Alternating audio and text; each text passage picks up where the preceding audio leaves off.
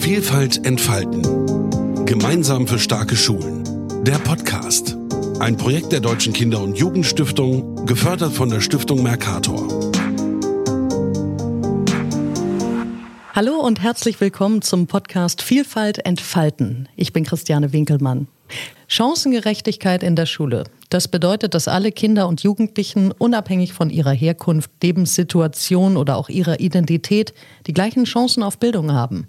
Dass sie bestmöglich in ihrem Lernen und ihrer individuellen Entwicklung gefördert werden und ihre Potenziale voll entfalten können. Doch Bildungserfolg hängt in Deutschland noch immer in hohem Maße von der sozialen Herkunft der Lernenden ab. Deswegen unterstützt die Deutsche Kinder- und Jugendstiftung das Projekt Vielfalt entfalten. Es läuft in Zusammenarbeit mit den Kultusministerien in Brandenburg, Sachsen, Hamburg und Schleswig-Holstein und wird gefördert durch die Stiftung Mercator. Das Ziel ist eine diversitätssensible Schulentwicklung. Und über 40 Schulen machen mit, zeigen sich also offen für neue Impulse und neue Wege. Melanie Hörenz-Pissang begleitet vier dieser Schulen in Sachsen in ihren Entwicklungsprozessen. Sie ist nicht nur Soziologin und Sozialmanagerin, sondern auch systemischer Organisationscoach. Das heißt, sie unterstützt zum Beispiel Führungskräfte, Organisationen und gemeinnützige Vereine bei ihren Veränderungs- und Entwicklungsprozessen. Und sie unterstützt Schulen. Grüß Sie, Frau Hörenz-Pissang. Ja, herzlich willkommen. Hallo. Schön, dass Sie da sind ja. und dass ich mit Ihnen sprechen darf. Schön, dass Sie da sind. Sie unterstützen als Prozessbegleiterin in Sachsen vier Schulen und wir starten mal ganz am Anfang. Was hat diese Schulen bewegt, bei dem Projekt Vielfalt entfalten mitzumachen?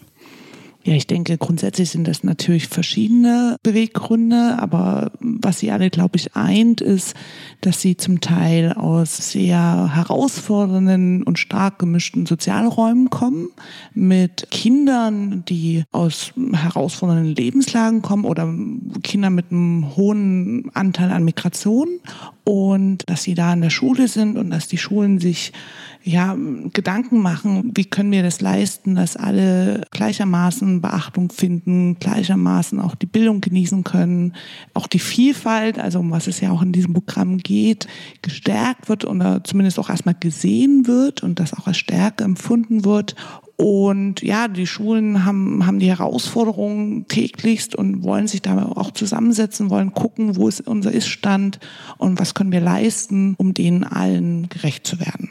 Was waren denn da die wichtigsten Fragen? Kann man das zusammenfassen?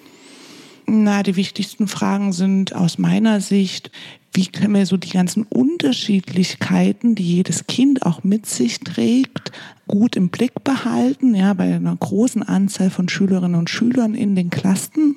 Und wie kann es uns gelingen, dass eine Chancengleichheit ermöglicht wird? Ja, das ist sicherlich nicht immer der Fall, aber wie sie denn ermöglicht wird?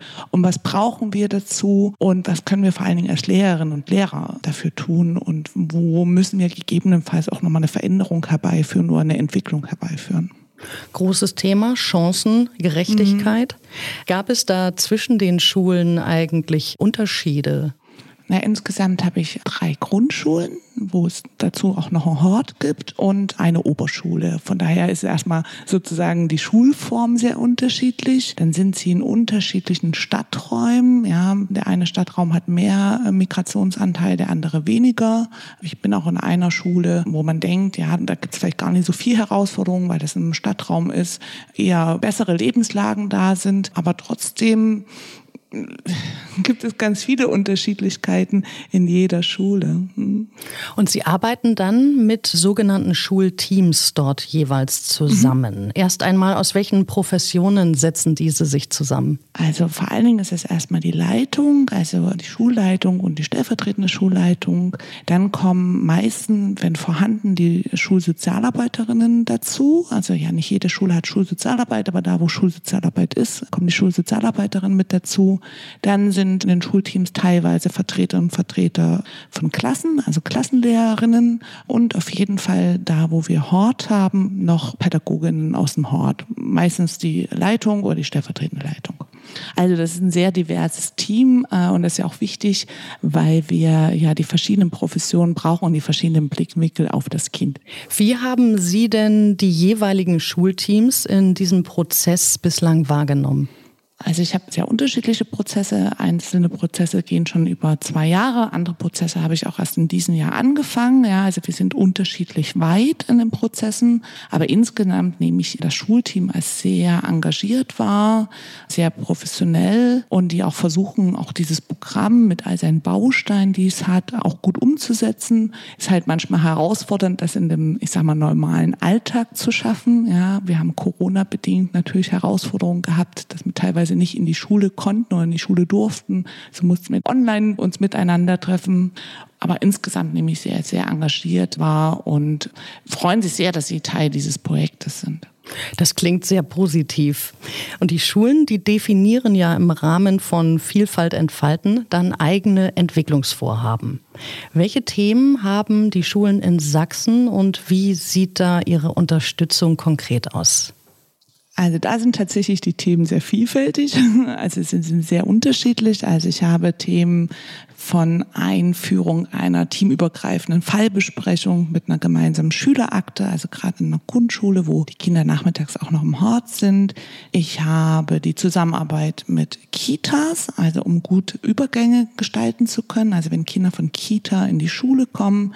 Ich habe das Thema Bildungspatenschaften, also auch Netzwerkaufbau ähm, Wirkung in den Stadtraum oder in den Stadtteil. Wir können da Initiativen auch aus der außerschulischen Jugendbildung miteinander arbeiten. Ich habe das Thema Gestaltung von Lernprozessen insgesamt sprachsensiblen Unterricht und ich habe, was ein großes Thema ist, spannenderweise, ist Gestaltung, Zusammenarbeit im Team. Also wie gehen wir denn miteinander um? Also die Pädagoginnen und Pädagogen, was sind unsere Werte? Wie stehen wir zu dem Thema Vorurteile, vorurteilssensible Kommunikation? Also sich da auch erstmal Gedanken zu machen, wie wir das selber handhaben, um es dann sozusagen gut umsetzen zu können mit den Kindern. Ich stelle mir vor, man braucht da als Schulakteur auch eine sehr große Offenheit, die man mitbringt in den Prozess. Und gleichzeitig ist dieser Entwicklungsprozess aber nicht ganz frei von Hürden. Was sind aus Ihrer Sicht vielleicht die größten Herausforderungen an den Schulen bei der Förderung von Diversitätssensibilität und auch der Umsetzung der Entwicklungsvorhaben? Die größten Herausforderungen sind einerseits Ressourcen und da meine ich jetzt nicht finanzieller Natur, sondern vor allen Dingen personeller Natur und auch aus dem zeitlichen Aspekt. Also wenn wir Unterstützungsangebote machen wollen, wenn wir Entwicklungsprozesse auf den Weg geben, brauchen wir ja Zeit ja, und auch die Räume dazu. Und das fehlt halt an vielen Schulen, weil die Personaldecke leider sehr dünn ist und es ist zu Ausfällen kommt aufgrund von Krankheit und nicht besetzten Stellen. Und da haben halt Lehrerinnen und Lehrer, aber auch Hortpädagoginnen und Pädagogen zu wenig Zeit um sich Dinge umzusetzen, um Entwicklung voranzubringen. Das ist eine große Hürde. Eine große Hürde ist auch natürlich ein großes Team, teilweise aus 40 Pädagoginnen und Pädagogen und mehr, da eine einheitliche Haltung zu entwickeln. Ja, da gibt es ja auch unterschiedliche Herangehensweisen, wie Bildung geschehen darf, was zur Schule gehört, ja, zum Thema Vorurteile. Da ist ja jeder verschieden und so ist das auch ein großes Team. Und da ähm, dieses dieses große Team sozusagen in eine Richtung zu bewegen, eine gemeinsame Vision zu entwickeln, das ist mit die größte Herausforderung, die wir haben. Oder die ich zumindest habe als Prozessbegleiterin. Sie meinen, dass alle da an einen Strang auch tatsächlich genau, ziehen? Genau, dass alle ne? an einem Strang ziehen, aber auch alle das gleiche Verständnis davon haben. Ja, also das gleiche Verständnis davon, wie ist denn sprachsensibler Unterricht zum Beispiel oder das Thema Vorurteile. Ne? Wie gehen wir damit um? Was ist vorurteilsbewusste Kommunikation? Was ist unser Halt? Haltung dazu. Also im Grunde eint sie das schon, aber wenn man dann im Detail schaut, gibt es natürlich unterschiedliche Herangehensweisen und auch unterschiedliche Auffassungen.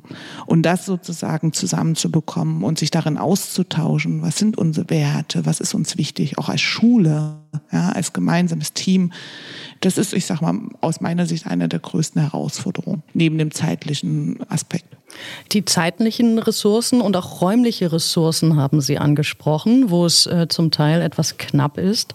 An welchen Stellen bräuchte es denn aus Ihrer Sicht noch stärkere Unterstützung, auch zum Beispiel seitens der Bildungspolitik oder der Bildungsverwaltung? Geht es da zum Beispiel auch um Räume? Also Räume einerseits sozusagen als Ort, natürlich, da kommt teilweise in Schulen, da gibt es nicht mal einen großen Raum, wo alle Pädagoginnen und Pädagogen Platz haben. Ja? Also wo alle 40 in einem Raum sitzen können, vielleicht noch mit Abstand.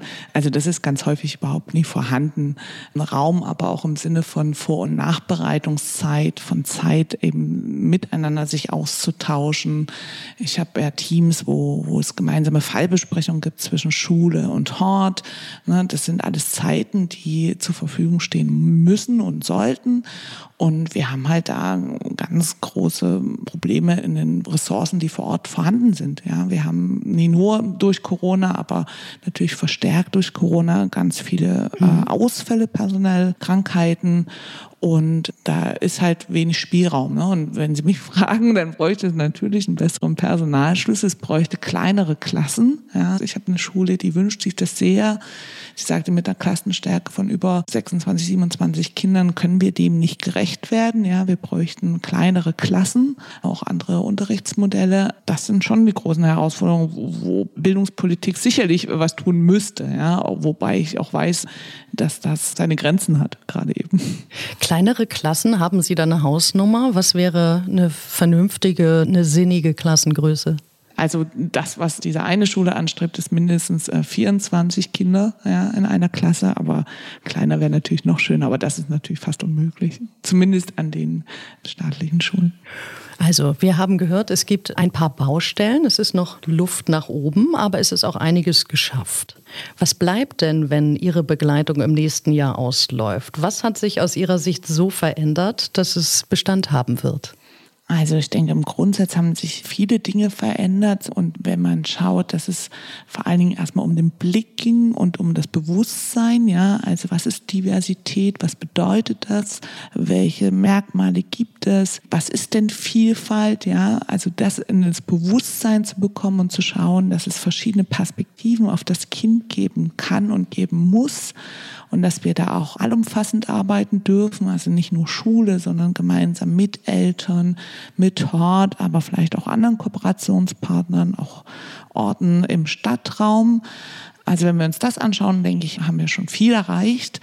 Das ist uns ermöglicht worden mit diesem Programm, auch sich hinzusetzen als Team, zu gucken, was ist denn unser Plan, ja, also so eine Ist-Analyse zu machen und dann eine Vision zu entwickeln, zu sagen, okay, wir möchten uns gerne das Thema anschauen, wir möchten daran arbeiten, wir entwickeln Meilensteine, wir entwickeln einzelne Maßnahmen, wir gucken immer wieder, wie weit sind wir, wir machen auch eine Retrospektive, mhm. also schauen, ne, was haben wir erreicht, was haben wir nicht erreicht. Also so dieses ganze Thema auch einen Entwicklungsprozess voranzubringen. Ich glaube, das ist uns gut gelungen. Aber im Grundsatz muss man schon sagen, da bräuchte es mehr Zeit. Ja, das wäre schöner, wenn das Programm noch länger laufen würde oder so eine Art des Programms, um stabiler auch mit den Teams zu arbeiten. Ich habe ja auch ein paar Teams, die sind erst dieses Jahr dazugekommen. Und da ist der Prozess natürlich erst angestoßen worden und da bräuchte es ja auch mehr Begleitung. Mhm. Also auch in Zukunft mehr Begleitung und die Meilensteine, die vielleicht schon erreicht worden sind, die sind ja mit bestimmten Programmelementen auch erreicht worden. Welche von diesen Bausteinen sollte eine Schule aus Ihrer Sicht auf jeden Fall fortführen, wenn sie sich auf dem Weg hin zu mehr Diversität gemacht hat? Na, ich denke im Grundsatz die pädagogischen Tage, also insgesamt die pädagogischen Tage und sich als Team da mit äh, verschiedenen Themen auseinanderzusetzen, also gemeinsam auch eine Haltung zu entwickeln, einen Blick zu entwickeln, ist das eine. Und das andere ist, sich dieses regelmäßige Treffen dieser Schulteams, um da eben diese Meilensteine oder einzelne Handlungsaktivitäten zu planen. Das ist sicherlich sehr sinnvoll. Und was immer gut ist bei Entwicklungsprozessen oder Veränderungsprozessen, ist natürlich eine externe Begleitung, ja, also sei es in der moderativen Rolle, sei es aber auch in der Prozessbegleitung, Beratung, weil man da immer noch mal einen anderen Blick drauf hat, ja, oder man kann noch mal eine andere Frage stellen oder man erinnert an Aktivitäten und man darf da noch mal an den Termin erinnern und oder abzufragen, was hat denn funktioniert, wie weit seid ihr denn da? Also das ist, glaube ich, sehr hilfreich. Natürlich auch die inhaltliche Fort- und Weiterbildung zu diesen Themen, ja, also nicht jedes Thema ist bekannt und sich damit auseinanderzusetzen, was bedeutet Diversität, was ist sensibler Umgang, was bedeutet vorurteilsbewusste Kommunikation. Also so Fort- und Weiterbildung ist sicherlich auch ein wichtiger Bestandteil, den es bräuchte, aus meiner Sicht. Frau Hörens-Pissang, das war ja schon ein unglaublich weites Feld, mhm. wo Sie uns ein bisschen mitgenommen haben und ein paar Einblicke gewährt haben. Gibt es noch etwas, was Ihnen auf der Seele brennt, außer Ihr flammendes Plädoyer für die Fortführung? Ja, ich mag ja immer Veränderungsprozesse, das liegt ja in meiner Natur. Und ich finde es schön, wenn Schulen sich auf den Weg machen, um zu schauen, wie sie sich immer weiterentwickeln können. Ja, auch mit kleinen Themen. Also ich bin ja in ein paar Teams, wo es ganz viele Herausforderungen, ganz viele Probleme gibt und auch ganz viel so Thema, das können wir eh nicht ändern, das liegt nicht in unserer Macht. Und da zu schauen, ja, was liegt denn in unserer Macht und was können wir denn tun und was sind denn klitzekleine Veränderungen oder Entwicklungen, die etwas Positives zum Tage bringen. Das äh, würde ich mir wünschen. Das war ein wunderbares Schlusswort. Ich danke Ihnen sehr, sehr herzlich. Das war Melanie Hörens-Pissang. Sie ist Prozessbegleiterin bei vier Schulen in Sachsen, die sich aufgemacht haben, einen diversitätssensiblen Entwicklungsprozess in die Hand zu nehmen. Herzlichen Dank. Ich danke Ihnen und ich wünsche Ihnen noch einen schönen Tag und tschüss. Vielfalt entfalten. Gemeinsam für starke Schulen ist ein Projekt der Deutschen Kinder- und Jugendstiftung und wird gefördert von der Stiftung Mercator.